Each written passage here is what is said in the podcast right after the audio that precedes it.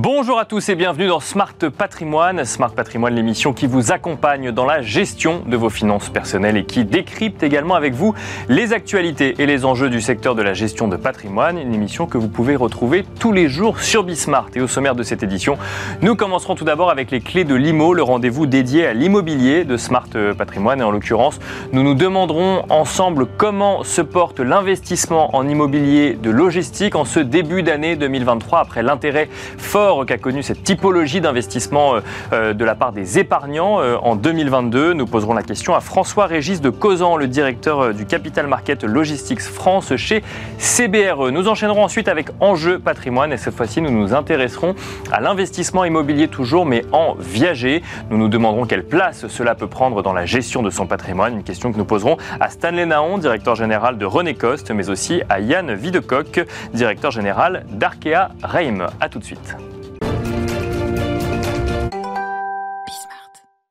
Comment se porte l'immobilier logistique Voilà la question qui va nous animer aujourd'hui, une question tout à fait légitime alors que l'immobilier logistique faisait figure de typologie d'investissement immobilier qui offrait les rendements les plus avantageux ou en tout cas euh, de dynamique de marché euh, la plus dynamique justement l'année dernière. Euh, qu'en est-il aujourd'hui, début 2023 Voici la question que nous allons poser à François Régis de Causan. Bonjour François Régis de Causan. Bonjour Nicolas. Bienvenue sur le plateau de Smart Patrimoine. Vous êtes directeur du Capital Market euh, Logistics France, mais aussi euh, exécutif directeur au sein de l'équipe Capital Market Logistics Europe. Vous êtes donc la personne tout indiquée pour nous expliquer quelles sont les dynamiques de marché en matière d'immobilier logistique. Je vous propose peut-être dans un premier temps de nous expliquer euh, comment fonctionne aujourd'hui, comment, quel est l'état des lieux finalement de la dynamique du marché locatif euh, de l'immobilier logistique aujourd'hui avant d'aller sur euh, l'investissement.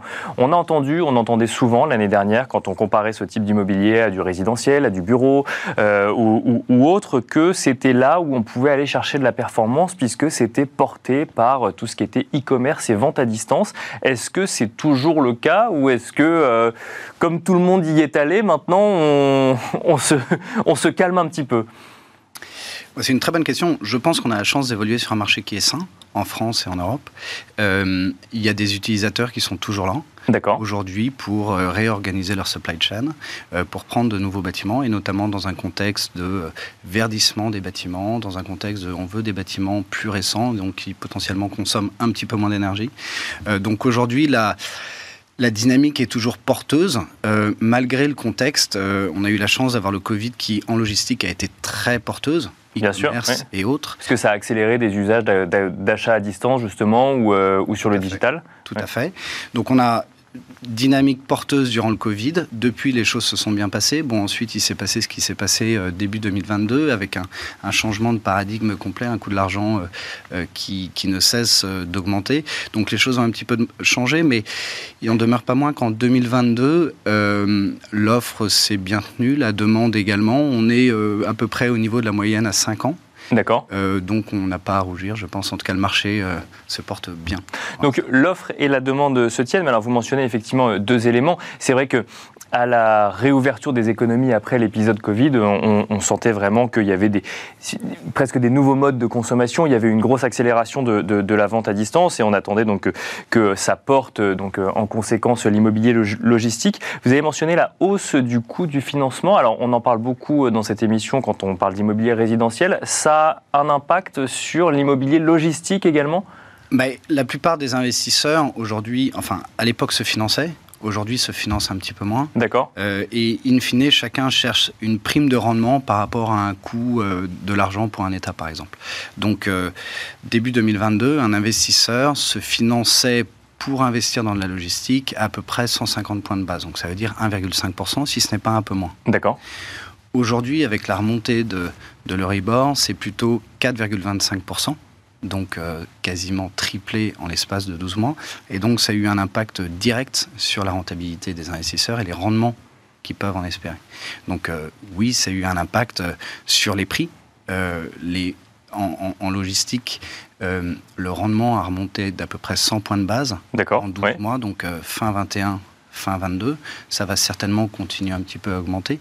Euh, parce que justement, c'est une des questions, alors plus, côté investissement, mais euh, quand, on voit que c'était parmi les euh, typologies d'actifs immobiliers celles qui offraient ou qui avaient déjà des perspectives de rendement les plus intéressantes, on peut se demander si le fait que tous les investisseurs y soient allés n'a pas contribué à créer finalement ou aller chercher un rendement là qu'on pourrait aujourd'hui trouver ailleurs et se demander si ça va continuer à être dans la même dynamique. Vous, vous pensez qu'il reste encore de, une poche d'accélération sur le sujet.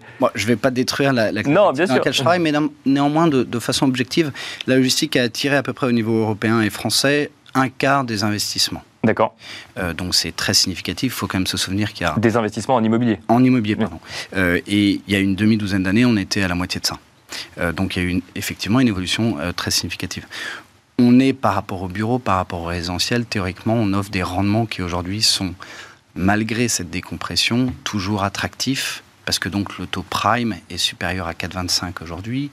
Euh, en résidentiel, c'est un petit peu moins, les bureaux, ça dépend. Euh, surtout, une grande force par rapport au résidentiel qu'on a en logistique, c'est qu'on peut capter l'inflation via une indexation qui aujourd'hui n'est pas limitée. D'accord.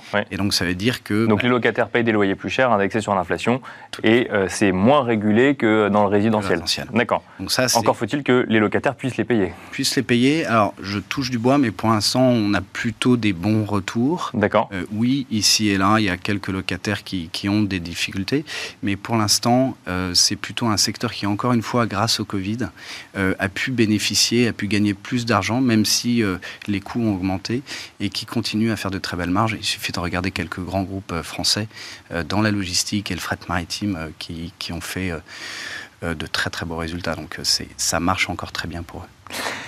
Une question euh, basique mais euh, essentielle pour comprendre. Euh, quand j'investis dans l'immobilier logistique, concrètement, je finance quoi? Vous avez parlé de transition des, bâtiments. Je finance de la construction ou est-ce qu'aujourd'hui, en France et en Europe, on a suffisamment de, bâtiments pour assurer les besoins en logistique? Concrètement, on finance quoi comme projet? Alors c'est une bonne question. la majeure partie du parc est un parc stabilisé, vieillissant ou pas, mais un parc qui qui en France en l'occurrence a plutôt été construit après 2002, où il y a eu une grosse réglementation sur les autorisations d'exploiter, euh, donc sont plutôt des actifs existants. Néanmoins, vous pouvez acheter des actifs en développement, euh, et là, dans ce cas-là, avec ou sans locataire. Donc vous prenez un risque plus ou moins élevé, donc il y a une prime donc on construit encore aujourd'hui des entrepôts logistiques Ou pas, forcément que des entrepôts, mais... Euh, on construit des entrepôts, on construit euh, euh, d'autres typologies d'actifs dans la logistique, comme des messageries, comme des actifs du dernier kilomètre. On construit tout ça, et même c'est une tendance qui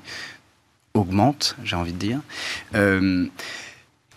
une chose est certaine, c'est que va y avoir un gros investissement, pour répondre à votre question, sur tout ce qui est ESG donc les critères environnementaux.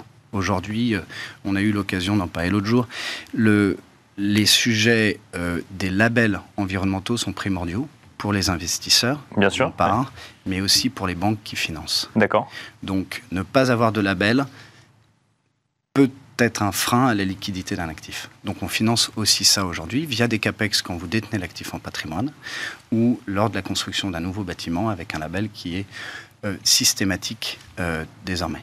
On a des statistiques à, ce sujet euh, qui sont, je pense, assez, assez parlantes. C'est que 28% des investisseurs aujourd'hui, s'il n'y a pas de critères ESG, s'apprêtent à vendre ses actifs. D'accord. Même dans l'immobilier logistique où on a peut-être un peu petit, peu plus de mal à imaginer comment on peut faire la transition de cet immobilier vers quelque chose de plus, plus vert ou plus durable bah, En fait, il y a des choses assez simples. C'est tout simplement remplacer euh, euh, les chaudières à gaz euh, par des pompes à chaleur. Donc comme dans le résidentiel finalement Exactement. D'accord. mettre des panneaux photovoltaïques en toiture si la structure le permet. Il y a un certain nombre de choses comme ça qui peuvent être faites. Donc on agit sur la gestion de l'énergie dans un entrepôt comme dans des bureaux ou, ou, ou de l'immobilier résidentiel. Tout à fait.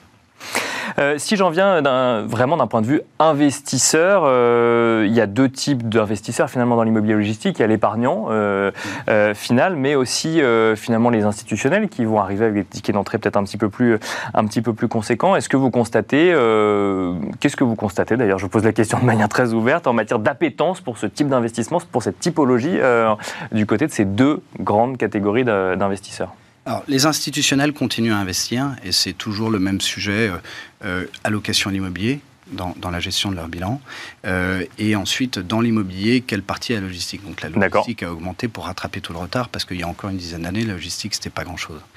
Euh, Mais il y, avait, il y a eu un effet vaste communicant entre, par exemple, de l'immobilier de bureau, de l'immobilier de commerce, de l'immobilier résidentiel qui passait vers du logistique ou pas forcément? Alors, peut-être, une chose est certaine, c'est que euh, vous savez, CBRE réalise de temps en temps des, sondages auprès de, des investisseurs avec lesquels on travaille. En l'occurrence, on, on, fait un, sondage tous les ans. Euh, cette année, auprès de 650 investisseurs au niveau européen. Euh, et il ressort de ce sondage que le bureau baisse un petit peu, de 10 points de mémoire. en revanche, la logistique progresse. D'accord. Et passe à 23% des intentions d'investissement. Donc, Donc on ne sait pas s'il y a un vase communicant, mais... Équilibrage, mais les prix ont augmenté, donc euh, in fine, tout ça se, normalise à peu près. Et le, en mètres carrés, on reste à peu, près, à peu près stable.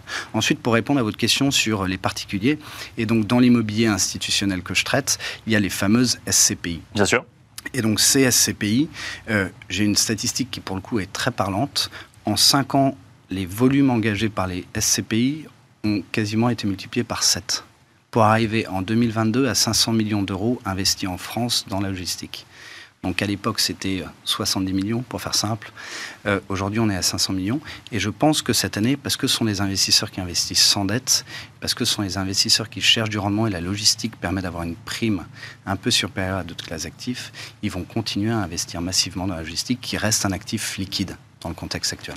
Eh ben, vous reviendrez sur le plateau de Smart Patrimoine pour nous, nous expliquer si effectivement, en milieu d'année, vous constatez euh, que euh, les investisseurs sont toujours intéressés par euh, cette typologie. Merci beaucoup, François-Régis de Causan, d'être venu sur le plateau de Smart Patrimoine, décrypter effectivement l'investissement en immobilier logistique en ce début d'année. Et quant à nous, on se retrouve tout de suite dans Enjeu Patrimoine.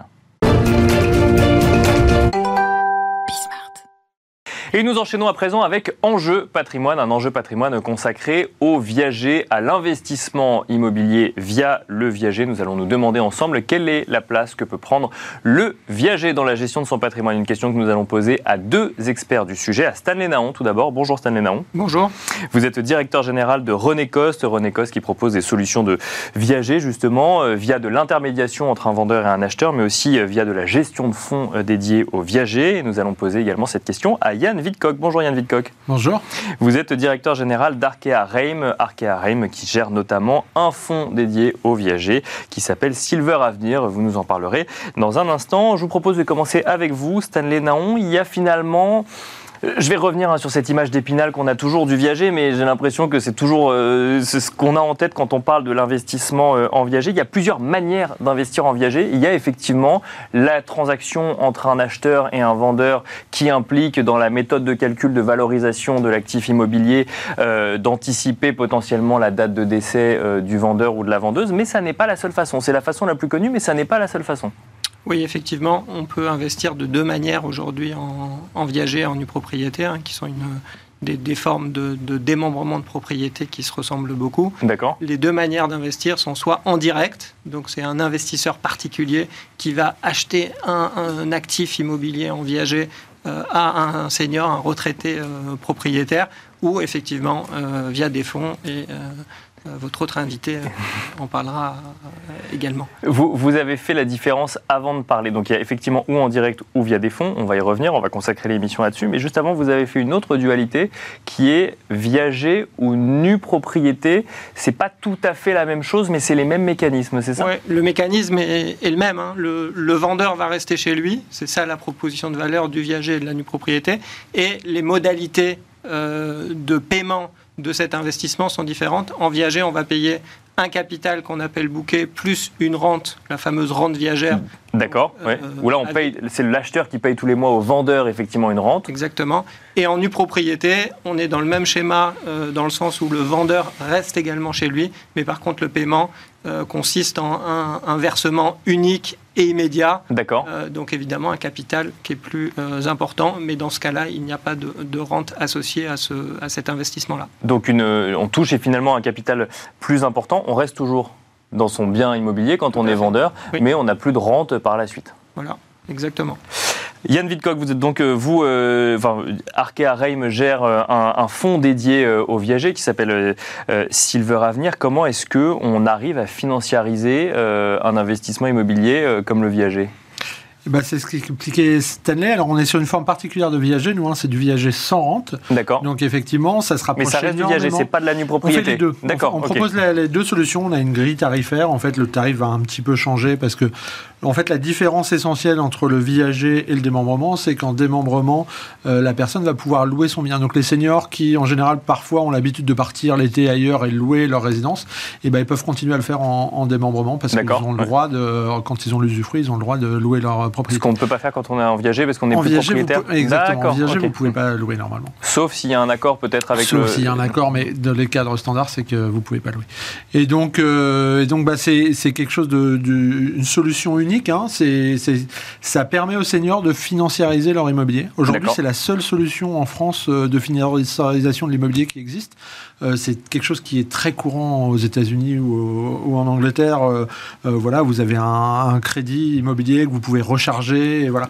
En France, ça n'existe pas. On est sur des taux fixes. Et donc, cette, ce moyen, ce viager sans rente et ce démembrement, c'est vraiment un moyen pour les seniors de d'organiser leur gestion de patrimoine et d'organiser. D'accord. Pas pour les investisseurs, mais pour ceux qui vendent finalement. Pour ceux qui vendent. Moi, je parle vraiment de ceux qui vendent. Exactement. Pour ceux qui vendent, c'est vraiment une façon, voilà, soit d'organiser sa fin de vie, de dire bah moi j'ai envie de donner euh, euh, et c'est plus facile de donner du cash que de donner euh, de l'immobilier. Donc voilà, ça, permet. Donc je vends en viager et je transmets directement aux générations futures. alors moi en fait, ce qu'il faut voir, c'est que c'est des publics qui sont relativement différents parce que le viager avec rente, ça va être des gens qui ont besoin de cette rente pour vivre en fait. D'accord. Alors que le viager sans rente, souvent c'est des gens qui ont suffisamment pour vivre et qui ont mais pourquoi ils le font s'ils ont suffisamment pour vivre? Eh ben parce qu'ils ont un besoin supplémentaire. Soit, euh, voilà, nous on a des, récemment eu euh, des couples qui nous disaient, bah moi je voudrais euh, améliorer ma fin de vie en ayant des aides à domicile et tout ça. Et je vis très bien, mais une aide à domicile à 100%, je ne peux pas en financiarisant, en, récupérant cette soude de cash, hein, qui est de l'ordre de 70%, on va dire, de la, de la valeur du bien, donc une belle, euh, une belle somme, je vais pouvoir financer ça. Ou alors d'autres qui nous disent, bah, moi j'ai envie d'organiser ma succession, donc je vais pouvoir donner. Euh, voilà, donc c'est vraiment, euh, ça répond à une vraie demande des seniors. Et on a vu vraiment le marché évolué ces dernières années sur, euh, sur euh, des seniors qui de plus en plus sont attirés par cette solution.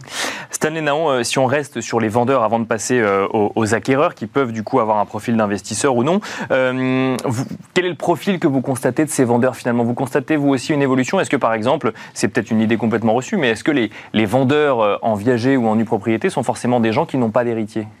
Alors pas du tout, puisque près de deux tiers euh, des personnes qui vendent en viager ou une nue propriété ont effectivement des, héritiers, et ces héritiers sont même très souvent partie prenante euh, dans cette opération. D'accord. Euh, comme l'a dit Yann, une partie de ces retraités qui vont monétiser leur patrimoine vont effectuer des donations euh, à, leur, euh, à leurs enfants. Ah, c'est intégré dès le début, finalement, de, de, vendre en viager pour ensuite effectuer des donations. Tout à fait. Donc il y, a une multitude de projets, en fait, qui répondent à, ces opérations de, de viager de propriété. Il y a des gens qui ont besoin de, d'améliorer euh, leur quotidien, qui ont besoin d'un peu plus d'argent à chaque fin de mois. Il y a des gens qui ont besoin de rembourser un crédit, qui vont avoir un reliquat de crédit, donc ils vont, vont souhaiter faire ça. Il y en a qui vont faire des donations, il y en a qui ont des projets. Euh, donc euh, voilà, ça, répond à une multitude euh, de projets. Et j'allais dire, le point central, c'est à un moment donné, pour un retraité, d'être capable de monétiser son patrimoine immobilier. Et cette monétisation, c'est un peu le moyen d'aller chercher ce, le, le, fonds de pension, je dirais le fonds de pension des Français, euh, qui est euh, l'immobilier et souvent la résidence principale. Donc, l'investissement qu'on a fait pour sa retraite, finalement, le monétiser au moment où on est effectivement à la retraite et où on a besoin d'une partie de ce capital? Exactement, sachant que 80% du patrimoine des Français il est dans cet immobilier qui est par nature euh, assez liquide et seules ces opérations de démembrement de propriété, donc viager une propriété, sont en mesure euh, de, de, de, mettre un, distributeur de billets, si je puis dire, sur cet immobilier. Pour le vendeur, oui, c'est ça. Pour le vendeur, tout en continuant à en profiter. Est-ce qu'on peut vendre son bien immobilier et du coup, il faut chercher autre chose, un autre logement, etc. Mais si on veut rester chez soi, euh, continuer à bénéficier de ce patrimoine, rester d'une certaine manière propriétaire à vie euh, de son logement tout en continuant à en profiter et en monétisant une partie de ce, capital accumulé, euh, c'est ces opérations qui le permettent aujourd'hui. Alors justement, Yann Witkock nous a donné tout à l'heure une estimation de 70% du prix du bien finalement qu'on reçoit d'un coup. Comment est-ce qu'on monétise, comment est-ce qu'on valorise le bien immobilier? Est-ce que c'est fonction de l'âge des du ou des propriétaires Est-ce que c'est la seule variable? Comment est-ce qu'on monétise ça? Alors, le point de départ, c'est la valeur euh, du de l'actif immobilier. C'est la valeur du bien. effectivement, en fonction ensuite de l'espérance de vie et du coup de la durée euh, estimée restante, euh, restante pour les gens qui vont continuer à vivre dans leur logement, on va euh, déterminer le, montant de cette indemnité d'occupation, euh, qui effectivement, quand on a des personnes assez âgées, ça peut être 30%. Euh, Donc la, valeur du bien, ils vont pouvoir en obtenir 70. En moyenne, on est autour effectivement de 60%, puisqu'il y a effectivement... La, moyenne d'âge, c'est à peu près 75 ans, donc à peu près 15 ans d'espérance de vie. 15 ans d'espérance de vie où on va vivre sans loyer et c'est ces 15 ans qui correspondent à, la décote moyenne euh, du marché. Une question euh, qui va nous permettre de passer euh, aux, acheteurs, aux acquéreurs, aux, investisseurs. Dans, une transaction immobilière classique, on peut négocier la valeur d'un bien immobilier. C'est possible quand on passe sur du viager ou de la nue propriété? Oui, alors il y a, comme sur le marché immobilier, on a un prix de départ qui a une, valeur d'expertise, une valeur de marché du bien. Euh, évidemment, en fonction des, propositions, des contreparties, on, peut être amené à, à, revoir effectivement la... à revoir euh, ce bien. Donc on est sur un marché très souvent 90% de ce marché, c'est un marché de gré à gré entre particuliers. Donc effectivement, euh, il y a des offres, il peut y avoir des contre-offres. Euh, voilà. Après, c'est un marché qui négocie pas énormément, ce qu'il est quand même assez encadré. Plus que l'immobilier. Des, opérateurs du marché. Yann Vidcock, euh, on a évoqué tout à l'heure euh, donc le profil des vendeurs. côté acquéreur, est-ce que vous constatez un, enfin acquéreur ou investisseur d'ailleurs, puisque là on parle d'un fonds, est-ce que vous constatez un frein particulier à aller investir sur un, investissement qui financiarise un immobilier et dont la méthode de calcul est liée à la fin de l'espérance de, à l'espérance de vie ou à la fin de vie des vendeurs? Non, c'est l'inverse. En fait, on a dû nous maîtriser la collecte parce qu'on a collecté beaucoup. Hein. D'accord. On a collecté en 2021 400 millions d'euros. On a freiné en 2022 pour pouvoir maintenir la performance du véhicule puisqu'on fait 5,31 de performance en 2022, ce qui nous place la deuxième meilleure SCI, je pense, dans les plus grosses collectes du marché. Donc Mais alors, elle vient d'où la performance? Parce que quand on fait du viager, on, achète, effectivement, on achète moins cher, mais on sort de l'argent qu'on n'en fait pas rentrer via des loyers ou autre. Ouais, elle vient de cette décote, en fait, à l'acquisition. Elle vient de la décote entre la valeur d'expertise et, et, la valeur d'acquisition. Donc, il y a, effectivement, c'est pas sur du loyer, on ne touche pas de loyer hein, pendant toute la durée du. Et d'ailleurs, cette décote, elle vient. En fait, le calcul de la décote, c'est une analyse du loyer qu'auraient payé les occupants pendant cette durée, et on retranche grosso modo ce loyer, et c'est ça qui donne la décote, en fait. Hein. C'est comme si. Et, donc, effectivement, la valeur euh, et la performance du fonds, elle vient de l'augmentation euh, des valeurs d'expertise. Euh, parce que euh, acheter des biens comme les nôtres en viager, c'est pas acheter des biens partout en France. Pour le coup, on est assez sélectif sur ce qu'on achète, nous, parce que ça reste un fonds immobilier, donc il faut de la liquidité. C'est-à-dire que l'objectif, à terme, c'est de vendre les biens. Et donc, il faut que C'est ce qui ramène le rendement. C'est ce qui ramènera la performance ultérieure. Et donc, il faut qu'on soit dans des zones. c'est vrai que la différence par rapport à des particuliers, c'est que nous, on va regarder que certaines zones. On regarde tout l'arc atlantique, le quart sud-est de la France parce qu'il y a une population de seniors qui est très forte. Et en plus, c'est des euh, zones sur lesquelles le marché résidentiel est encore en forte croissance. Et puis l'île de France. Alors l'île de France avec bien évidemment des, des disparités, euh, mais encore une fois, la différence vraiment euh, entre les deux formes de viager, viager sans rente et viager avec rente, c'est vraiment la valeur du bien, je dirais. Euh, sur le viager sans rente, on est sur des valeurs un peu plus élevées. Nous, la valeur moyenne de notre bien à l'acquisition, c'est 1,8 million. La valeur médiane, c'est 1,1 million. Et donc, vous voyez qu'on est sur des biens plutôt haut de gamme, je dirais. Et donc, on n'est pas impacté pareil sur, euh, au niveau du marché résidentiel.